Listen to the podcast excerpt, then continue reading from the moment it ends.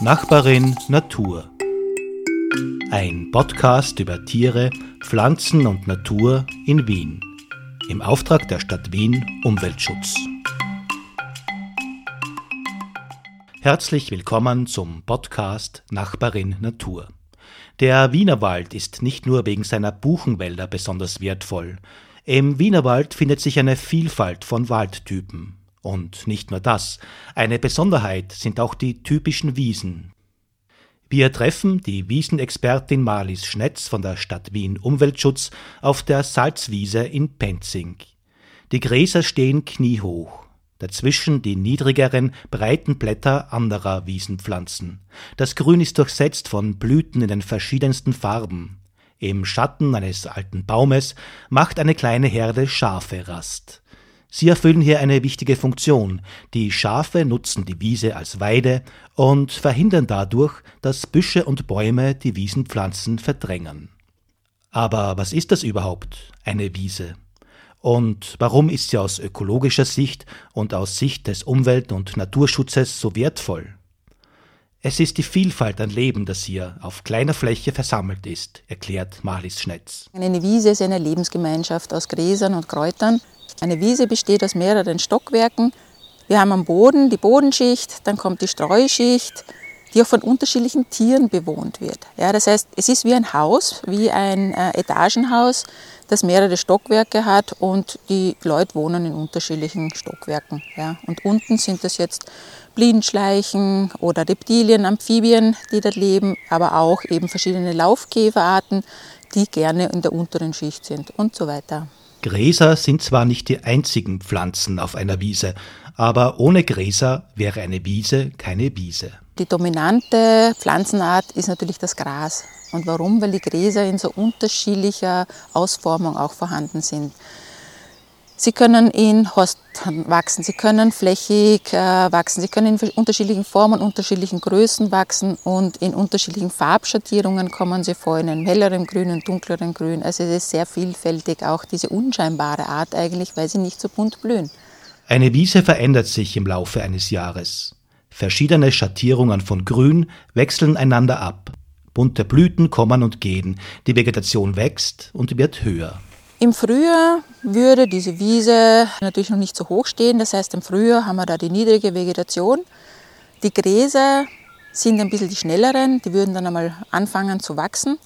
Dazwischen in den Lücken werden dann die Blütenpflanzen, die eher niedriger sind, ja, die nutzen das Licht aus und fangen zu blühen an. Die Gräser und Kräuter wachsen weiter.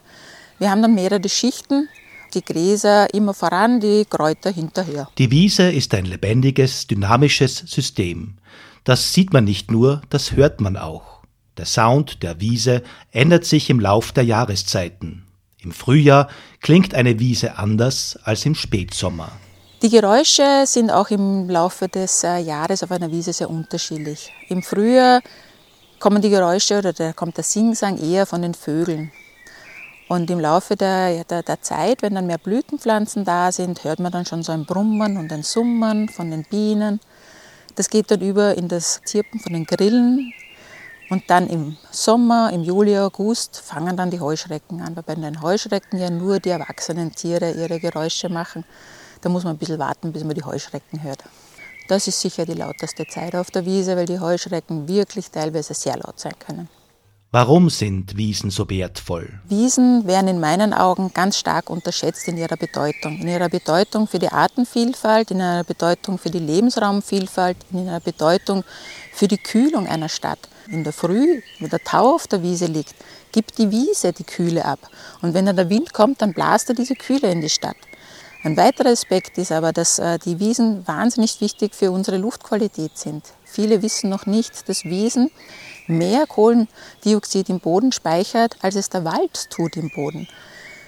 Aber es müssen halt diese artenreichen Wiesen sein, wo ein reges Bodenleben ist, wo viel Humus im Boden ist, weil dieser Humus, diese Humusschicht, das Kohlendioxid einlagert. Darum ist es ja ganz schlecht, wenn eine Wiese in einen Acker umgewandelt wird, weil natürlich dann das ganze CO2 wieder freigegeben wird. So diese alten, langjährig bestehenden Wiesen ja, sind ganz wichtig für unsere Luftqualität. Woran erkennt man eine artenreiche Wiese? Dass sie sehr strukturreich ist, dass viele verschiedene Standortsunterschiede erkennbar sind, weil da ist einmal ein bisschen dunkler, da ist einmal ein bisschen heller, weil sie unterschiedliche Schichten hat, weil nicht alles gleich ist. Diese Vielfalt macht das Besondere aus. Hat die Wiesenexpertin Marlies Schnetz eine Lieblingspflanze? Ich habe schon natürlich meine Favorites und das sind zum Beispiel Glockenblumen. Bei der Wiesenglockenblume gibt es ja zum Beispiel so eine zusammen, so ein Zusammenleben mit einer Bienenart, mit einer äh, Schenkelbiene, wo die Männchen sich in die Glockenblume hineinhängen und dort übernachten. Und ich hatte das in meinem Garten bei einer Pflanze und bin irrtümlich angekommen, ist eine Biene rausgefallen. Das hat mir natürlich dann leid getan. Aber ich habe auch Gräser gern und es gibt ein Gras, das ist, nennt sich das gemeine Zittergras. Das hat so schöne herzförmige Ährchen. Und wenn der Wind geht, dann wenn man ein Glockenläuten hören würde, ja, so ein Bimmeln, dann würde man das hören, aber so sieht man es halt nur, wie die sich so ganz zart bewegen. Ja, das ist schon auch ein, ein, ein sehr tolles Gras. Das findet man in Halbtrockenrasen äh, und wenig nährstoffreichen Flächen. Ohne Wiesen gäbe es bei uns viele Vögel nicht. Sogenannte Bodenbrüter nützen die offenen Flächen sowohl als Brutplatz als auch um dort Nahrung zu finden. Viele bodenbrütende Tiere brauchen Wiesen. Ja, und dieser Wachtelkönig ist einer äh, dieser Vertreter, aber auch das Braunkehlchen, aber auch die Feldlerche, aber auch die Wachtel, aber auch der Kiebitz, die brauchen offene, äh, aber doch geschützte hochwüchsige Wiesenflächen, damit sie ihre Nester am Boden anbringen können, auch meistens in Mulden oder in, in äh, dichteren Beständen. Äh, aber der Schutz von oben sollte halt durch die Vegetation gegeben sein. Dann können sie quasi genügend Insekten auch finden für ihre äh, Jungvögel oder für ihre Jungen äh, und, können, und sind geschützt vor den Flugfeinden. Das Leben in der Wiese ist bunt und vielfältig, aber längst nicht alles offenbart sich unserem Blick. Marlies Schnetz zitiert aus wissenschaftlicher Literatur. Damit wir eine Vorstellung haben, würde ich jetzt gerne mal mit Zahlen kommen, ja, nur damit man jetzt einmal so einen Überblick hat, weil wir sehen ja die ganz, ganz vielen Arten sehen wir ja eigentlich nicht. Es gibt so Faustregeln und die besagen, in einer extensiven, naturschutzfachlich wertvollen Wiese gibt es rund 30 bis 60 Gräser- und Kräuterarten. Und auf jede Pflanzenart kommen bis zu 100 Tierarten. So können in einer derart extensiven Wiese unvorstellbare 5000 Tierarten leben. Oder eine einfache Faustregel ist auch, pro Pflanzenart stehen etwa 10 Insektenarten. Oder auf einer artenreichen Wiese können 10 bis 15 verschiedene Tagfalter leben. Auf einem Rasen dagegen nur 0 bis 3. Nur jetzt auch um diesen Unterschied mal zu sehen. Ja. Bei Heuschrecken gibt es zum Beispiel solche Aufzeichnungen auf einer Verkehrsinsel, auf einem pflanzten Balkon oder auf einer größeren Parkanlage kommen bis zu 15 Heuschreckenarten mitunter vor. Auf einer so einer strukturreichen Magerwiese oder einer trockenen Wiese über 30 Arten. Es gibt auch eine Studie, und das habe ich besonders interessant gefunden, die, wir wissen ja alle, dass der Regenwald ein unwahrscheinlich artenreicher Lebensraum ist. Und in dieser Studie hat man herausgestellt, dass für Flächen, für so trockene, nährstoffarme Flächen unter 100 Quadratmeter, diese Flächen bei weitem mehr Artenvielfalt enthalten als ein Tropenwald oder als ein Regenwald. Und das ist schon sehr sensationell. Da hat man auf einer äh, Flächengröße von 25 Quadratmeter 115 Arten gefunden. Ja, das ist äh, wirklich unwahrscheinlich viel.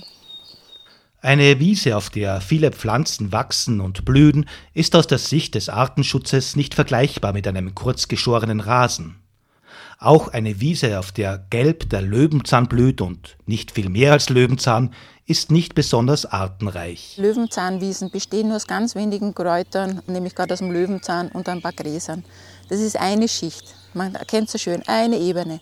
Und da, wo jetzt die vielen Farben vorkommen ja, und die unterschiedlichen Blüten und unterschiedliche Gräser, diese Vielfalt macht das Besondere aus. Wiesen sind im strengen Sinn keine natürlichen Flächen, auch wenn sie schon sehr alt sind.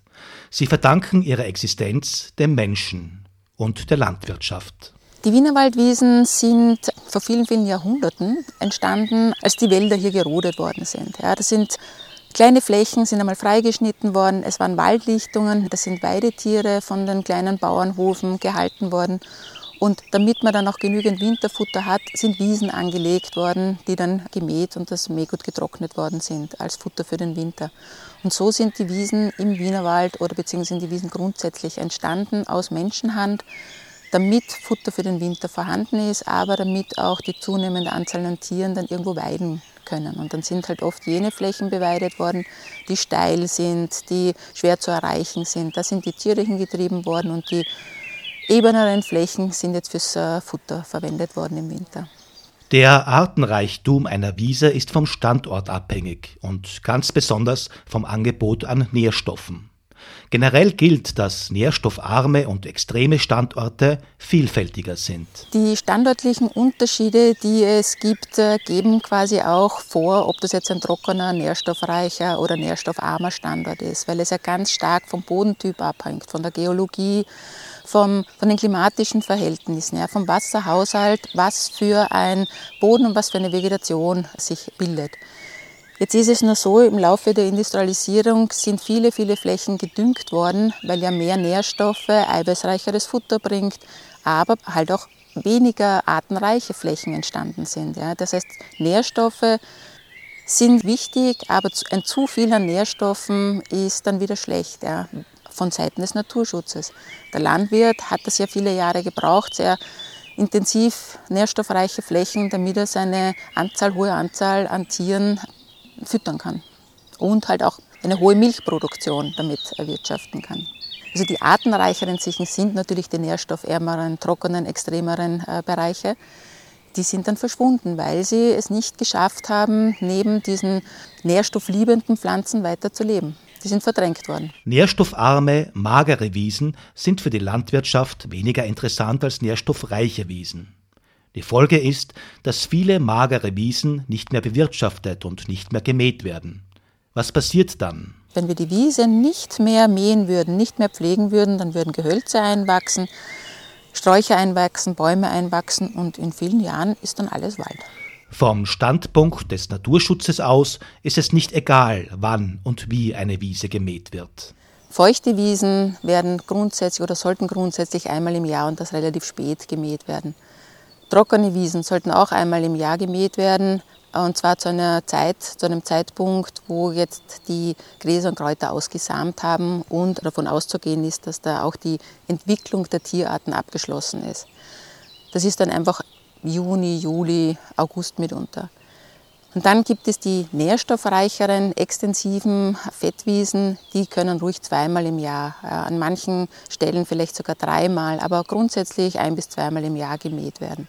Also es ist sehr unterschiedlich äh, vom Standort her und von der Artenzusammensetzung her, wie oft man mähen sollte. Kann man beim Mähen auch etwas falsch machen? Ja, man kann sehr viel falsch machen, weil viele Wiesen aus Kosten- und Ressourcengründen nur einmal bzw. zweimal mit einem Mulcher bearbeitet werden. Und ein Mulchgerät ist eine Maschine, die das Gras in sehr kleine Teile teilt oder die, auch die Kräuter in sehr kleine Teile teilen und dann bleiben diese äh, Teile auf der Fläche liegen und verrotten. Das führt aber dann zu einer Schicht auf der Bodenoberfläche. Es können dann diese lichtliebenden Arten nicht mehr durchwachsen. Es kommt zu einer Nährstoffanreicherung.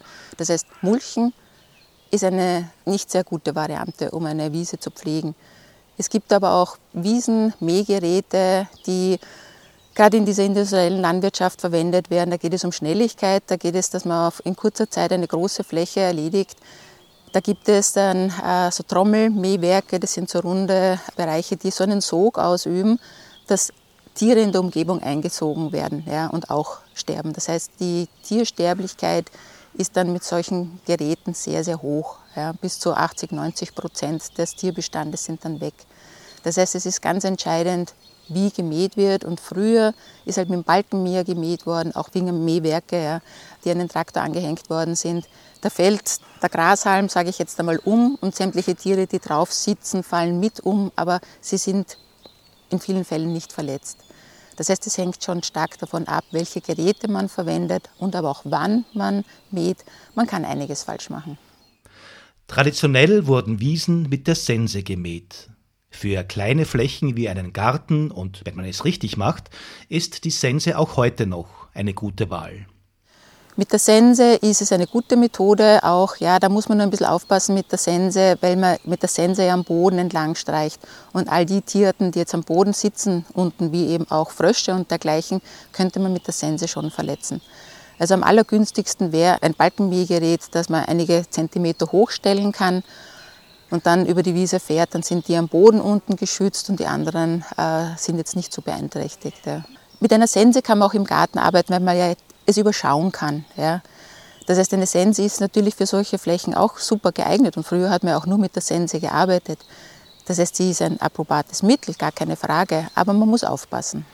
Die Stadt Wien geht auch neue alte Wege, wenn es um die Pflege der Wiesen geht, und sie vertraut auf Pferdestärken. Wir versuchen auch immer wieder so alte traditionelle Maatmethoden natürlich auch auszuprobieren und haben jetzt die Möglichkeit, mit Pferden eine Fläche im 22. Bezirk eine größere zu mähen, mit so einem Balkenmäge, das die von den Pferden gezogen wird. Dann werden die Pferde das Heu auch zusammentragen und dann wird es abtransportiert. Also da arbeiten keine Traktoren, da arbeiten Pferde. Auf der Salzwiese sorgen Schafe dafür, dass die Wiese erhalten bleibt. Was ist der Unterschied zwischen einer Beweidung und einer Maat? Es hängt dann von der Art der Beweidung ab. Ja. Wir nutzen diese Beweidung mehr oder weniger als einen Schnitt. Ja, wir lassen die Tiere nicht die ganze Zeit da stehen, sondern sie bleiben so lange da, bis sie es mehr oder weniger abgefressen haben und dann kommen sie weg. Das entspricht quasi einer, einer Maat. Nur ist halt die Beweidung auf den Standort angepasster. Mit einem Mähwerk fährt man drüber, Bodenunebenheiten, alles nimmt man mit und bei den Schafen oder beziehungsweise bei der Beweidung an sich wird dann auf die standörtlichen Verhältnisse viel mehr Rücksicht genommen und dadurch bekommt man eine bei weitem größere unterschiedliche Struktur auch zusammen. Es werden Arten nicht gefressen. Die bleiben dann stehen, muss man halt natürlich aufpassen, sind meistens halt auch giftige Arten, dass die dann nicht überhand nehmen. Ja, es braucht dann mitunter eine Nachpflege, aber sonst ist der Vorteil von solchen extensiven Weiden, dass unterschiedliche Strukturen, unterschiedliche Arten überleben und stehen bleiben und es intensivere beweidete Flächen gibt und weniger intensive Flächen gibt. Macht es einen Unterschied, ob eine Fläche von Rindern, Schafen, Ziegen oder Pferden beweidet wird? Der Unterschied liegt ähm, im Standort, sage ich jetzt mal. Ich würde nicht auf einen weichen, feuchten Boden, würde ich nicht schwere Rinder stellen.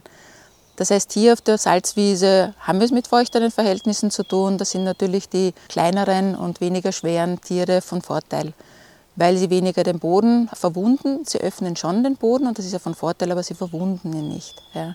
Und da wir hier jetzt weniger mit Gehölzen zu tun haben, sind Schafe geeignet, weil sie mehr auf das Grasige selektiv losgehen. Ziegen lieben zum Beispiel Gehölze, die würden wir einsetzen, wenn es auf dieser Fläche darum gehen würde, aufkommende Gehölze zurückzudrängen, aufkommende Sträucher, aufkommende Bäume.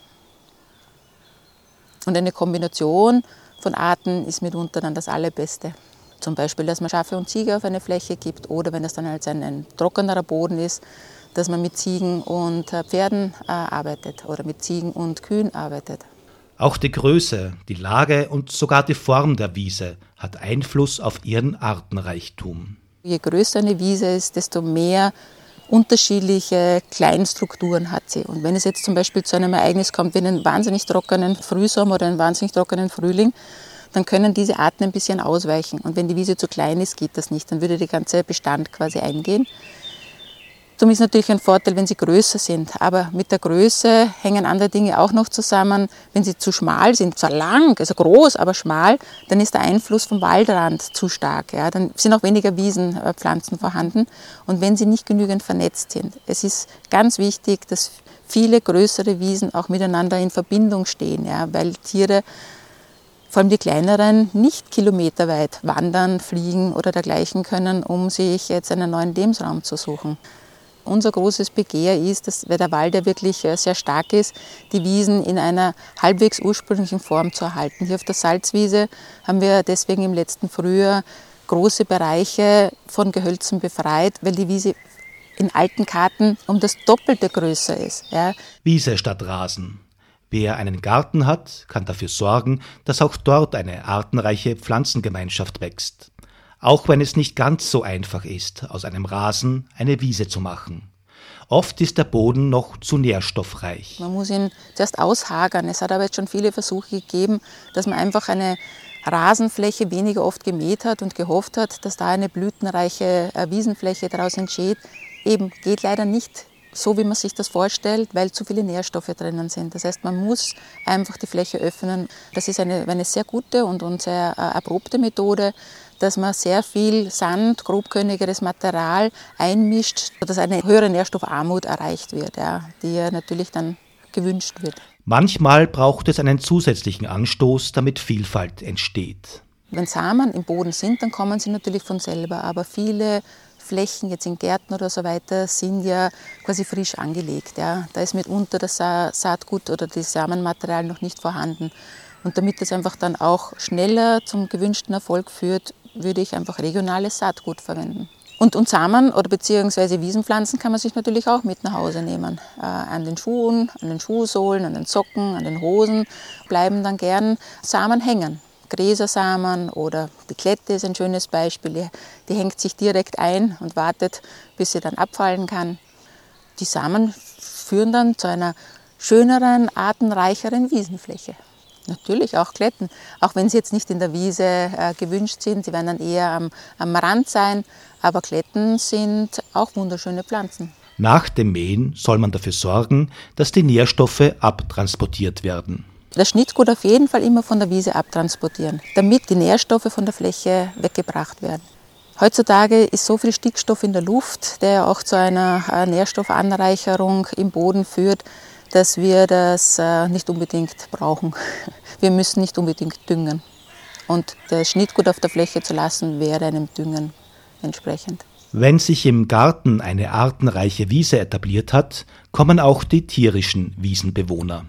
Tiere haben halt mitunter den Vorteil, dass sie sich doch bewegen können, dass sie hüpfen können, dass sie fliegen können, dass sie flattern können, dass sie mitunter auch mitgetragen werden. Heuschrecken lassen sich immer wieder mittragen bei mir. Also die kommen dann schon von alleine. Nun hat ja nicht jede und jeder einen eigenen Garten, um eine Wiese anzulegen. Darf man sich auch einfach so in eine fremde oder eine öffentliche Wiese legen oder eine Wiese betreten? Wiese ist ja nicht gleich Wiese. Wenn es jetzt eine Lagerwiese ist oder eine öfter gemähte Wiese, dann kann der Erholungssuchende alles machen, sich hineinlegen äh, und dergleichen, wenn sie freigegeben ist. Wir dürfen ja nicht vergessen, dass die Wiesen oft Besitzer haben und dass diese Besitzer mit diesen Wiesen ja auch bestimmte Ziele verfolgen. Diese artenreichen, strukturreichen Wiesen werden oft als Futterwiesen verwendet. Und da wäre es ganz schlecht, wenn sich jetzt der Erholungssuchende hineinlegt, weil was passiert dann? Er drückt das Gras nieder, zerstört quasi einen Teil der Vegetation, steht nicht mehr so schnell auf diese Gräser dann und er lässt oft Mist zurück. Ja, es ist ein, eine Veränderung im Gange. Und wir sehen ja alle, wenn da auf Pflegen getreten wird, es ist eine andere Vegetation da, es ist die Drittrasenvegetation da. Also diese hochstehenden Wiesen wäre es ganz super, wenn die Erholungssuchenden einfach Rücksicht nehmen ja, und entlang der Wege bleiben und die Vielfalt vom Weg aus betrachten und sich nicht hineinlegen, keinen Mist oder keine Lagerfeuer machen, das haben wir leider auch immer wieder. Das äh, verändert äh, sehr viel und zerstört sehr viel. Bitte an die Hundehalter, die Hunde nicht in, den, in die Wiesen gacken zu lassen. Ja. Es ist so, dass die Futterqualität der Flächen verschwindet. Also sie, sie wird einfach schlecht. Die Rinder nehmen dieses Futter dann nicht an oder im schlimmsten Fall werden, erkranken sie und es ist einfach schon zu äh, Verlusten von Kälbern gekommen im äh, Mutterleib äh, durch dieses verseuchtes Futter. Es ist ein großes Problem, es gibt so viele Hunde in Wien. Ja, ähm, bitte daher der Appell, nicht in die Wiesen lassen. Es gibt genügend andere Flächen, wo das weniger ausmacht, wo das Schnittgut nicht als Futter verwendet wird. Was tut die Stadt Wien für den Erhalt der Wiesen und im Speziellen für den Erhalt der Wienerwaldwiesen? Die Stadt Wien versucht, alle ihre wertvollen Wiesen, und es sind alle Wiesen wertvoll, äh, dementsprechender Form zu erhalten. Wir haben auch das große Glück, dass wir über das österreichische Programm für eine umweltgerechte Landwirtschaft, die Naturschutzmaßnahme, einige Landwirte gefunden haben, die nach unseren naturschutzfachlichen Auflagen die Wiesen bewirtschaften. Und das sind große Wiesenflächen im Wienerwald. Wir haben aber auch spezielle Wiesen, die kein Landwirt mehr nehmen möchte, weil sie eben so schwer erreichbar sind. Und die haben wir jetzt im Rahmen eines Projektes City Nature naturschutzfachlich gepflegt mit Auftragnehmern. Und jetzt im Rahmen der Wald- und Wiesenkarte, da wird abteilungsübergreifend, werden diese wertvollen Flächen jetzt einmal ausgesucht ja, und die werden dann einer besonderen Pflege unterlegt. Ähm, aber das über einen, sage ich jetzt mal, einer gemeinschaftlichen Betrachtungsweise mit gemeinschaftlich erarbeiteten Kriterien. Und das hoffen wir sehr, dass wir da dazu stark beitragen können, dass diese Wiesenvielfalt und die Artenvielfalt äh, erhalten und vor allem halt auch wieder äh, sich verbessern kann. Die Wienerwaldwiesen machen einen großen Teil der Lebensqualität in Wien aus.